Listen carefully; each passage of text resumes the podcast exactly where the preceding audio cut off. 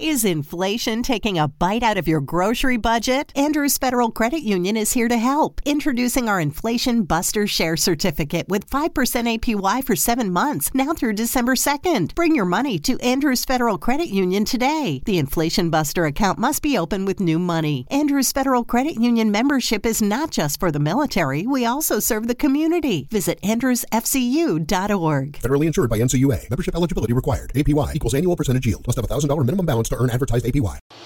¿Conoces el sentido y propósito de tu masculinidad? Un podcast diseñado para valientes, dispuestos a retarse a sí mismos, a ir contracorriente y ser los verdaderos caballeros del siglo XXI. Es hora que tomemos cartas en el asunto y dejemos atrás las construcciones sociales que no nos definen. Esto es un podcast de hombre a hombre. Mis hermanos, ¿qué tal están? Bienvenidos a este noveno episodio de la tercera, de la tercera temporada de un podcast de hombre a hombre. Como saben, mi nombre es Wipe Fernández y qué emoción el pensar que yo creo que ya pasamos el episodio 50. qué mal me siento, qué, qué desgracia, ¿no? Aquí eh, creo que pudimos haber hecho un episodio así sorpresa y todo, pero se vienen un par de trilogías que estoy seguro que les van a gustar. Mujeres, yo sé que a ustedes les gustó desahogarse en la trilogía del cabrón, pero les recuerdo que este es un podcast de hombre a hombre y pues que obviamente la mayoría de las trilogías son dedicadas pues para nosotros, ¿no? Entonces no se me vayan aquí a, a ofender si se sienten que no son integradas ni mucho menos. Es más, dense cuenta cómo pues en esta temporada hemos incluido a muchas niñas también para que ustedes se sientan pues identificadas y defendidas, ¿no? Antes de empezar con este, con este temazo eh, y, les voy a contar un par de historias interesantes de, este tema.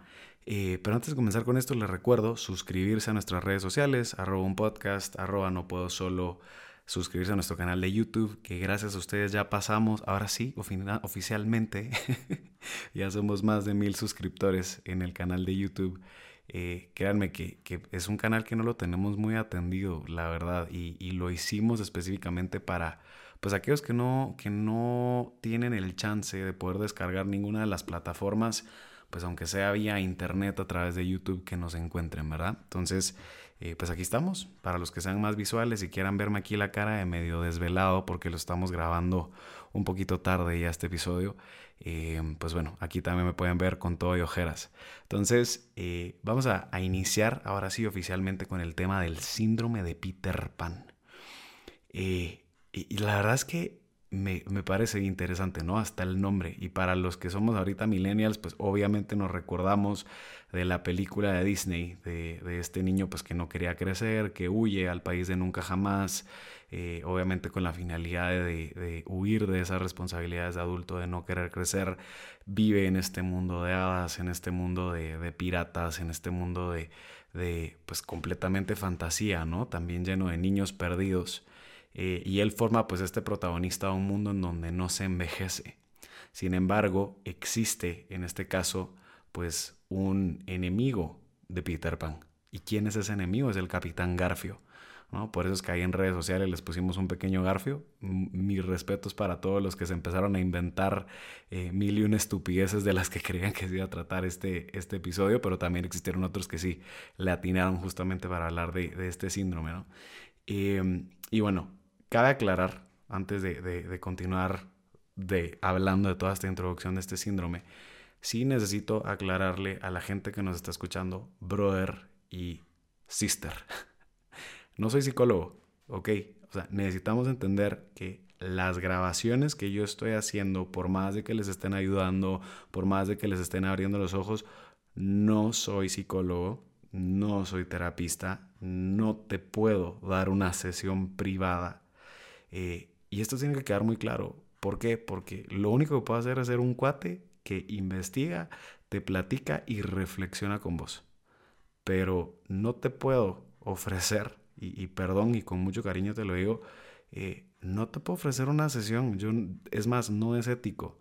¿no? no es ético, no es profesional. Yo no tengo idea tampoco de cómo atender este tipo de casos. Es más, muchas veces me llegan testimonios que que después a mí me toca platicárselos a mi director espiritual o a alguien, eh, pues porque a mí no, yo no puedo manejarlos, ¿no? O sea, no, no tengo la capacidad profesional ni emocional para poder atender todos estos casos. Eh, y de nuevo, ¿no? He recibido ahí varios comentarios de los haters que besotes y saludos a todos los que, a pesar de que no les gusta mi contenido, igual lo siguen viendo y nos siguen dando vistas y nos siguen apoyando para que las, las reproducciones sigan creciendo. Así que, querido haters, síguenos escuchando. Te mandamos un abrazo en ese discernimiento para ver si te sigue gustando nuestro contenido. Pero pues justamente recibí comentarios un poco negativos que decían, pues a ver, ¿y tú qué te crees, desgraciado, hablando de temas de psicología cuando ni siquiera eres psicólogo?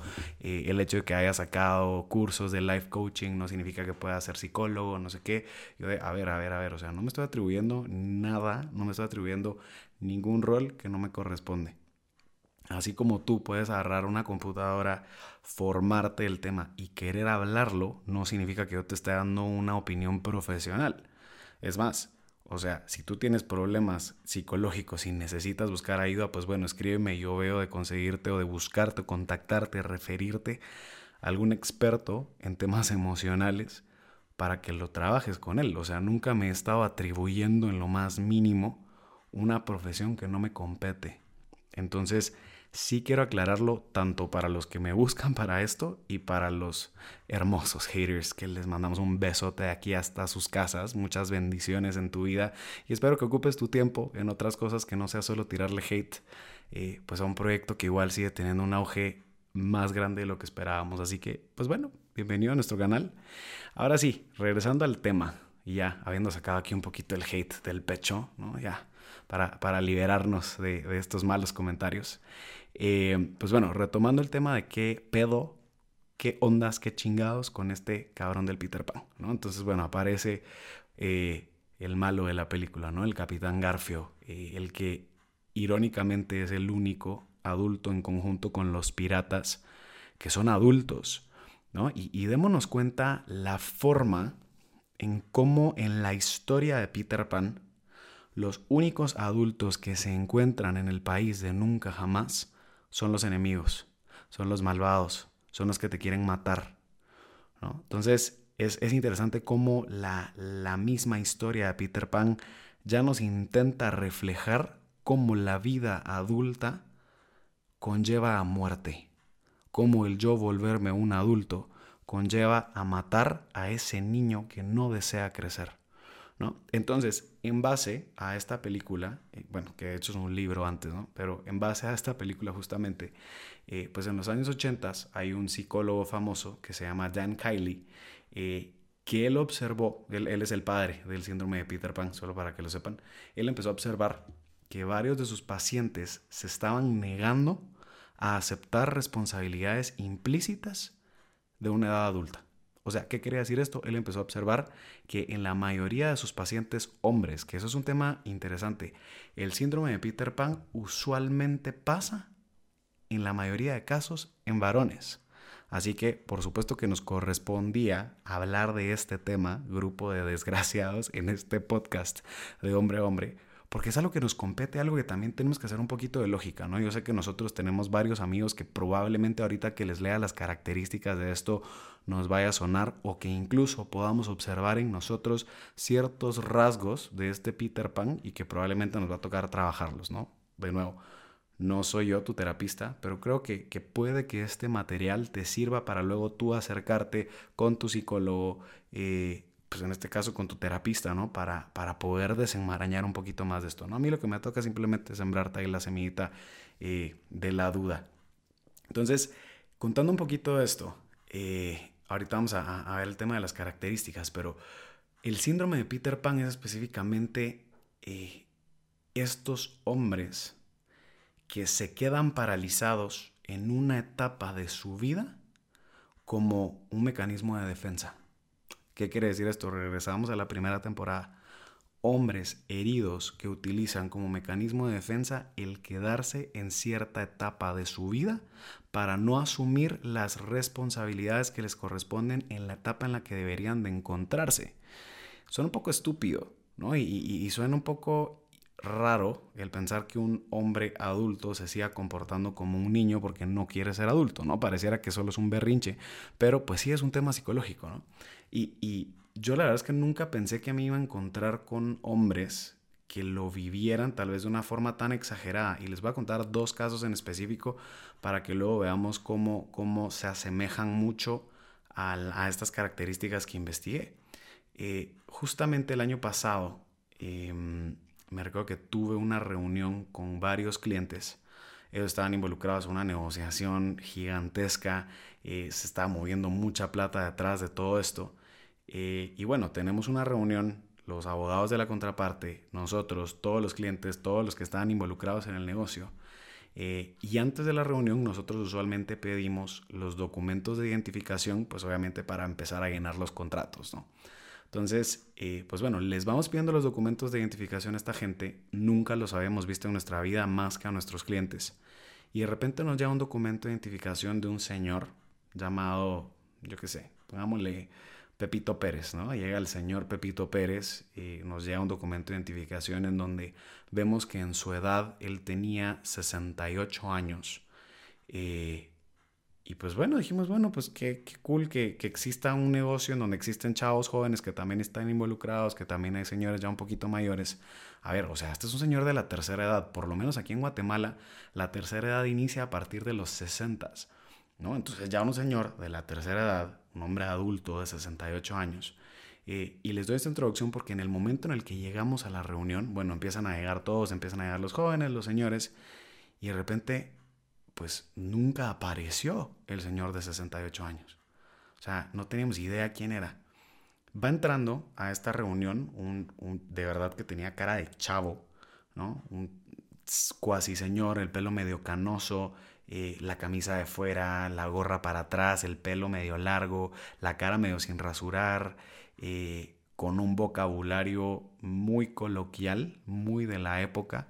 Obviamente nosotros como abogados, a pesar de que podíamos pues yo qué sé, no, obviamente en este podcast me puedo hablar con, con, el vocabulario de todo, de todo joven millennial profesional hablando entre cuates, ¿no? Con todo y groserías, pero pues en una reunión formal con abogados, pues no te vas a expresar de esa forma, ¿no? Entonces, bueno, voy llegando, llega este hombre, obviamente a expresarse de, de la peor manera del mundo, con la peor etiqueta, o sea, una vestimenta así, de verdad, este hombre parecía que fue a pintar casas antes de llegar, ¿no? Eh, recuerdo incluso que que una de las abogadas que estaba ahí se empezó a sentir muy incómoda por los comentarios, no solo machistas que se estaba tirando este señor, sino que aparte eh, este tipo pues sí la estaba cuasi acosando, ¿no? O sea, miradas desagradables, comentarios fuera de lugar, eh, básicamente se la estaba sabroseando, ¿no? Entonces mi colega estaba como muy incómoda al respecto, se salió un rato de la reunión. Eh, y de repente, pues bueno, termina la reunión y, nos quedamos como viéndonos entre los abogados que estábamos y decíamos, bueno, ¿quién es este chavo? ¿No? O sea, ¿quién es este señor que vino? ¿Por qué no lo tenemos identificado? Para nuestra sorpresa, era el señor de 68 años, pero se los juro que ustedes le veían la cara y este tipo no aparentaba más de 45. Luego, obviamente con el pasar del, del tiempo de toda esta negociación, estuvimos varios meses trabajando con él, y empezamos a observar también cómo este chavo, bueno, este señor era súper incumplido, medio nos, nos llevamos a enterar de, deudas gigantescas que tenía, eh, que obviamente iba como por su tercer matrimonio, que tenía unas hijas como de 10, 12 años, eh, que obviamente no vivía con la esposa ni con las hijas, sino que vivía con los papás. Eh, me recuerdo que incluso dentro de, la, dentro de la negociación este hombre pues también tenía sus cuentas embargadas por deudas y nos pidió que él no quería firmar el contrato, sino que quería obligar a que fuera la mamá la que firmara en lugar de él. A ver, la mamá era una pasita. quiero que pensemos algo. Si él tenía 68 años, la señora habrá tenido casi 90. Y quería que fuera la señora y en las cuentas de la mamá, en donde se llevara a cabo toda esta afluencia eh, monetaria, porque él no podía asumir la responsabilidad pues ni siquiera de sus cuentas. ¿No? O sea, él ni siquiera podía firmar, sino que todavía le estaba pidiendo favor a su nana para que fuera ella la que lo cuidara. Y, parece irónico, se los juro que yo veo a este señor y era automáticamente pensar en un Peter Pan. ¿no? Era pensar en este hombre que aparentemente se quedó paralizado en épocas universitarias, en donde no quiso asumir ninguna responsabilidad de su vida y decidió por cuenta propia refugiarse, ¿no? O sea, volver a este mecanismo de defensa para quedarse justamente en, una etapa que no lo hiciese asumir nuevas responsabilidades. Obviamente, pues por ese miedo, ¿no? A, lo que implica justamente esto. Eh, y crean que, me choqueó muchísimo. Yo nunca pensé que me iba a topar con alguien así. Eh, luego, ahorita haciendo memoria, me recuerdo igual de otro cuate. Que bueno, o sea, en el, cuando estábamos en épocas del colegio, imagínense. O sea, cuarto y quinto bachillerato, que sería quinto y sexto de prepa, como le dicen en México. Eh, onceavo y doceavo año, como le dicen en, otros, en, en otras partes del mundo. Eh, me recuerdo que tenía este cuate que de verdad era íntimo. O sea, para salir de joda, para salir de fiesta y de chingadera, como decimos aquí en Guatemala, era lo máximo. O sea, era el clásico tipo que obviamente los papás le daban mucha plata para salir de fiesta, que invitaba a las botellas, que paraba hasta atrás, ¿no? Que se ponía las peores borracheras del mundo, pero en ese momento era cool. Eh, y que pues tú sentías que podía, que de verdad se estaba supuestamente desarrollando una amistad muy profunda con él y, los chavos cool, ¿no? Eh, obviamente, pues bueno, nos vamos graduando todos del colegio, empezamos a entrar a la universidad. Eh, y primer año de la universidad, pues bueno, todavía estamos más o menos como en esa época de joda, ¿no? En esa época en donde no queríamos asumir responsabilidades, en donde nuestra única responsabilidad era pues estudiar y nuestros papás seguían cubriendo el resto de, pues, de deudas y el resto de idioteces que nosotros queríamos hacer. Eh, pero conforme, conforme van pasando los años de la universidad, te empiezas a entrar en una nueva etapa. ¿No? Ya no solo es una etapa de joda, sino que también es una etapa en donde empiezas a asumir responsabilidades nuevas, en donde te empiezas a proyectar como adulto. Muchos empezamos a trabajar desde que entramos a la universidad, otros empiezan, pues, yo qué sé, ¿no? A mudarse de países, a construir experiencias nuevas, a seguirnos edificando como adultos y cuando menos sentimos, pues ya nos estamos graduando y nos estamos volviendo, pues, profesionales en nuestra área, ¿no?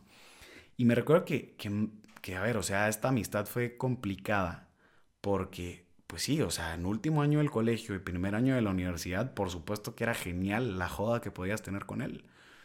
Pero luego con el pasar de los años, todas las amistades que estábamos alrededor de ese grupo empezamos a madurar y nuestros temas de conversación cambiaban y empezábamos a hablar de la vida y empezábamos a ver con una mayor profundidad los retos que estaban viniendo, los retos que estábamos asumiendo. Y este cuate, se los juro que parecía que el tiempo lo había detenido.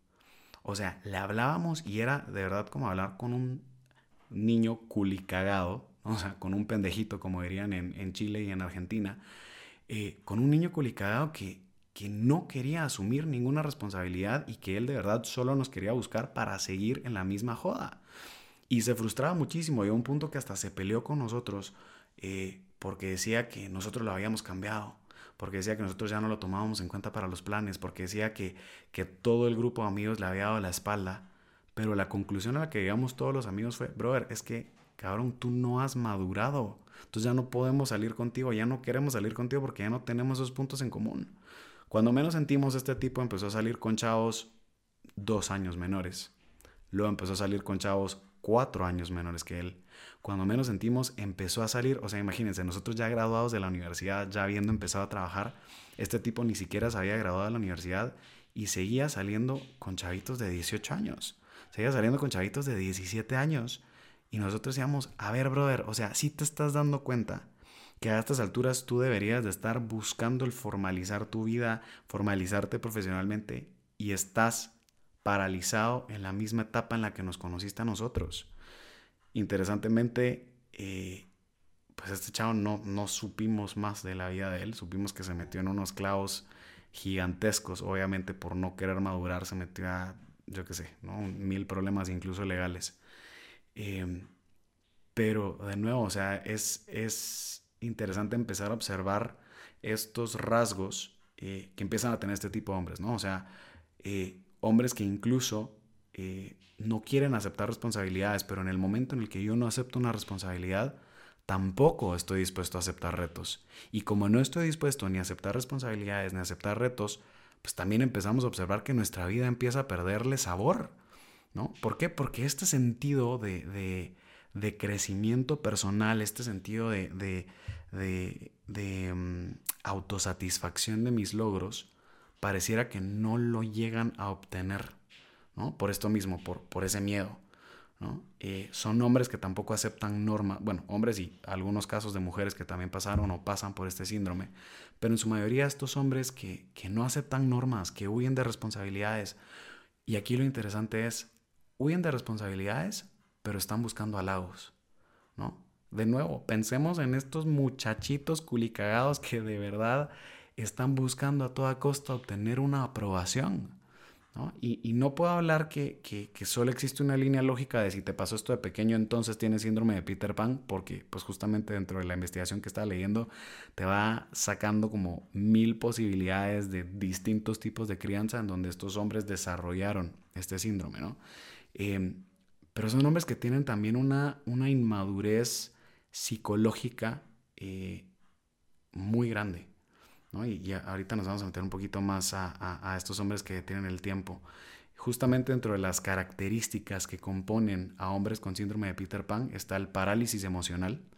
O sea, esto quiere decir que, que aplican emociones de forma totalmente desproporcionada. ¿no? O sea, si, se, si están súper felices, están felices de una manera que, que, que caen en inmadurez. Si están enojados, están iracundos al punto en el que el berrinche se sale completamente del lugar. Eh, son hombres que se expresan, como les digo, de una forma completamente desproporcionada como debería de ser, incluso para su edad. ¿no? Paran siendo hombres también muy berrinchudos, hombres que, que, que de verdad tú dices, lo que te hizo falta en tu vida fueron nalgadas, brother. Otro tema que también compone a estos hombres de síndrome de Peter Pan es que eh, son personas que dilatan todo, ¿no? O sea, que, que buscan posponer sus objetivos y metas en la vida. ¿Por qué? Porque en el momento en el que yo obtengo una meta o paso una etapa, regreso a este miedo de crecer, regreso a este miedo de, de, poder asumir nuevas responsabilidades y por lo tanto seguir creciendo. Obviamente todo esto del crecer también implica un miedo a la muerte, ¿no? Implica un miedo a, que ese crecimiento haga que este niño eh, que necesita de, protección y que necesita amor, pues se vaya muriendo, ¿no? Y ahorita vamos a hablar de, este tema, ¿no? De, la necesidad de protección, pero eso, eso es con lo que quiero concluir. Eh, otra de las características que, que compone a este tipo de hombres es que son personas que se ponen muy ansiosas cuando están solas, pero a la vez tienen dificultades para entablar vínculos con otras personas. Regresemos al, al, ejemplo de este mi cuate, ¿no? Eh, se los juro que no tiene idea. Este tipo nos insistía de lunes a domingo que quería salir a guarear. O sea, quería salir a beber, a pistear, a ponerse hasta las chanclas, estando en horarios laborales, estando en horarios universitarios.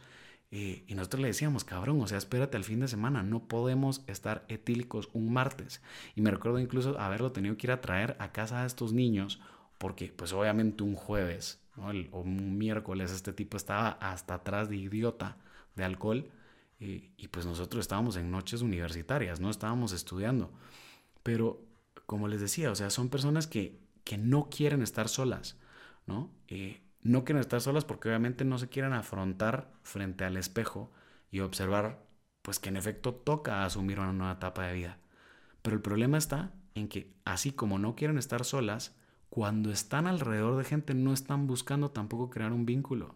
¿no? Son personas que necesitan mucha atención eh, pero que obviamente quieren mantenerse en esa etapa, ¿no? En mantenerse en esa etapa en donde no tienen ninguna responsabilidad, así como un niño.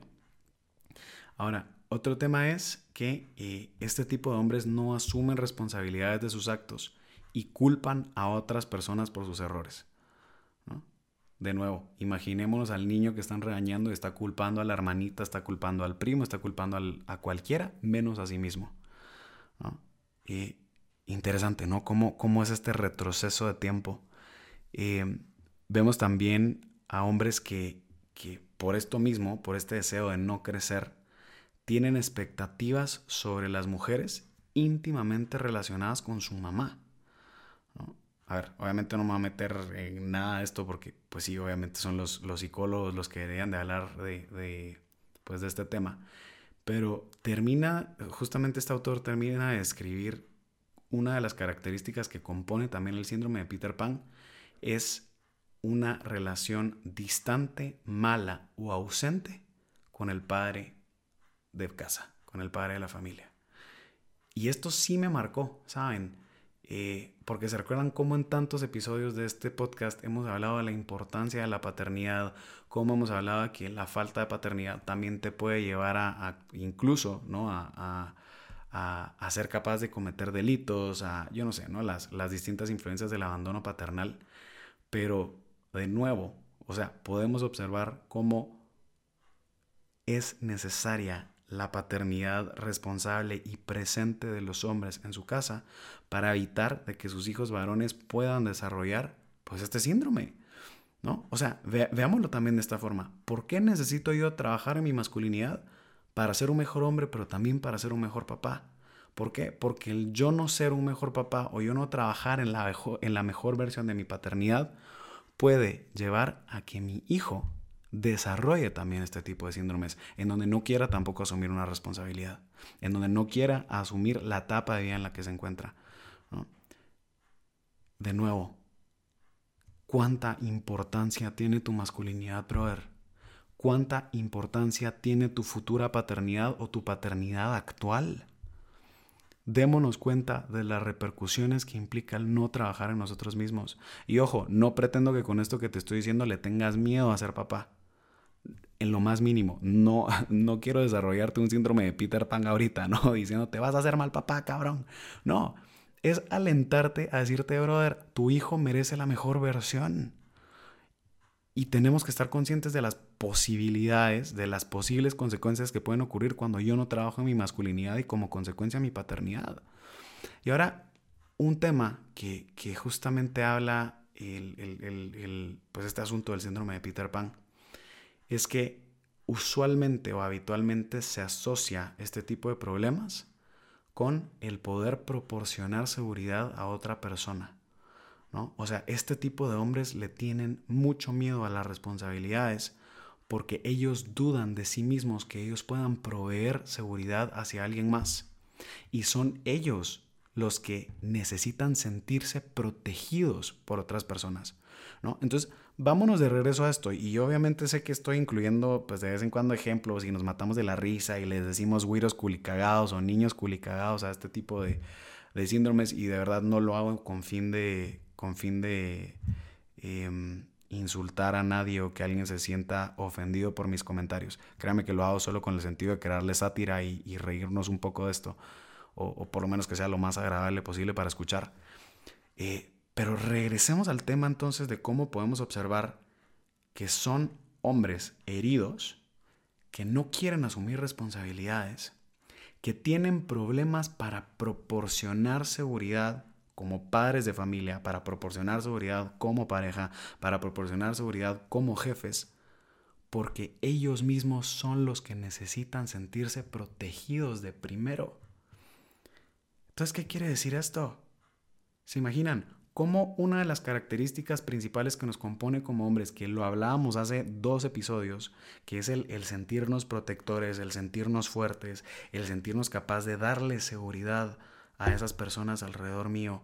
Eh, lo hablábamos en la segunda temporada de cuando entrevistamos a, a, las mujeres que nos decían, nosotras lo que queremos de los hombres es sentirnos seguras, ¿no? O sea, el valor de la seguridad y el valor de poder aportar seguridad es esencial para nosotros como hombres. Pero ¿qué ocurre con aquellos hombres que tienen este síndrome? Son hombres que no se creen capaces de poder proporcionar seguridad porque ellos mismos también necesitan sentirse seguros. Y si nos vamos entonces para atrás con las heridas que podemos tener como hombres, pues sí, existimos muchos de nosotros que nos sentimos desprotegidos. Existimos muchos de nosotros que en nuestra infancia nos sentimos justamente en esta necesidad de, sentirnos seguros y cuidados por alguien más. Pero ojo, brother, el adulto ahora eres tú. O sea, por mucho que le quieras huir a la etapa de vida en la que estás, pues sí, cada día nos hacemos más viejos y cada día deberíamos de disfrutarnos más la vida en la etapa en la que nos encontramos, ¿no? Entonces, ¿a qué voy con esto? Vemos la importancia de brindar seguridad como, como un valor intrínseco de la masculinidad, pero vemos también la importancia que de niños necesitábamos de sentirnos seguros, de sentirnos protegidos, para luego aprender de nuestra masculinidad y poder ofrecer esa protección y poder ofrecer esa seguridad. Pero cuando yo fallo como papá en la formación de este niño, de poderlo hacerlo sentirse seguro, ¿cómo pretendo que después él pueda proteger a alguien? ¿Cómo puedo pretendo entonces que este niño después se sienta peligroso, ¿no? Obviamente bajo los términos que hablábamos en, en ese episodio, de, de, sentirse capaz de proteger, de sentirse capaz de darse a sí mismo cuando él no obtuvo eso que él necesitaba para afirmar. ¿no? Démonos cuenta lo, lo importante que es analizar el valor de la provisión de la seguridad. Y con eso quiero terminar este episodio. No sé qué tanto me, me tardé, la verdad, porque ni siquiera estoy observando la, la pantalla. Y vamos a ver cuánto tiempo me voy tardando. Eh, ah, bueno, es un episodio de 30 minutos, está bien. Eh, pero justamente quiero cerrar con, con este tema, ¿no? Para que lo tomemos un poquito en consideración. Si viste que dentro de estas características, pues vos te encontrás en alguna de ellas o observas que, que en efecto gran parte de, tu falta de, vínculos emocionales con las personas alrededor tuyo incluyen una herida de seguridad, incluyen un miedo a, proveer seguridad, incluyen un miedo a vivir una nueva etapa de vida, incluyen un, un desapego a cumplir metas, esa dilatación a cumplir metas porque eso implica asumir responsabilidades de adulto. Brother, créeme que después de ver todo esto empezamos a observar que el capitán Garfio no era tan malo como pensábamos. De verdad, la vida adulta no es tan mala como pensamos. Y el problema está en que pues obviamente estos niños observan como enemigo la adultez. Cuando en episodios anteriores de este podcast te hemos hablado que por supuesto que tenemos que cuidar a nuestro niño interno, ¿Por qué? Porque nuestro niño interno es la versión más pura, la versión que más se goza la vida, la versión que más agradece, la versión que, que no espera nada más de la vida que simplemente sentirse profundamente amado y que es lo que nosotros buscamos naturalmente como seres humanos. Por eso es que tenemos que cuidar a ese niño. Pero ese niño no puede hacer las finanzas, ese niño no paga las cuentas, ese niño no puede ser papá, ese niño no puede ser esposo. Ese niño va a estar para esos momentos en donde vas a gozarte la vida y vas a vivir en completa plenitud. Pero en esos momentos de responsabilidad son momentos en donde tu yo adulto es el que tiene que salir a relucir. Entonces, date el chance. Nuestra generación ya está harta también de tener a niños atrapados en cuerpos de adultos. Tú eres un adulto y eres también responsable de lo que estás haciendo. Brother, vamos a concluir este episodio acá. Vamos a, ahora sí, oficialmente terminar con el noveno episodio de esta tercera temporada. Espero que vayas al día y que si no, pues igual comparta los episodios que más te están gustando a las personas alrededor tuyo. Comparte este video, mándaselo a tus amigos, mándaselo a esas personas que tal vez necesitan escuchar esto. Recuerda seguirnos en nuestras redes sociales, arroba un podcast, arroba no puedo solo, suscribirse a nuestro canal de YouTube si no lo has hecho. Y la recomendación musical de esta semana se llama Live Like We're Dying de Chris Allen. Vivir como si estuviésemos muriendo, ¿no? Vivir al máximo eh, pues esta vida, ¿no? Que al final de cuentas solo tenemos una, pero ojo, ¿no? Vivirla como niños en los momentos en donde se deba vivir como niños y vivirla como adultos responsables en el momento en el que se necesita hacerlo. Brother, te mando un muy fuerte abrazo y nos vemos la otra semana con otra sorpresa más. Hasta luego.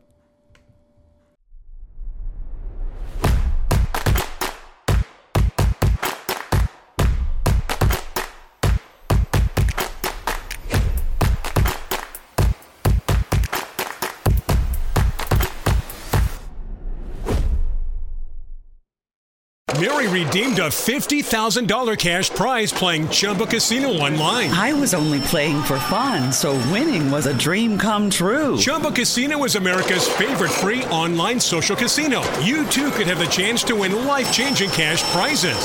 Absolutely anybody could be like Mary. Be like Mary. Log on to ChumboCasino.com and play for free now. No purchase necessary. Void where prohibited by law. 18 plus terms and conditions apply. See website for details. The voice in the preceding commercial was not the actual voice of the winner.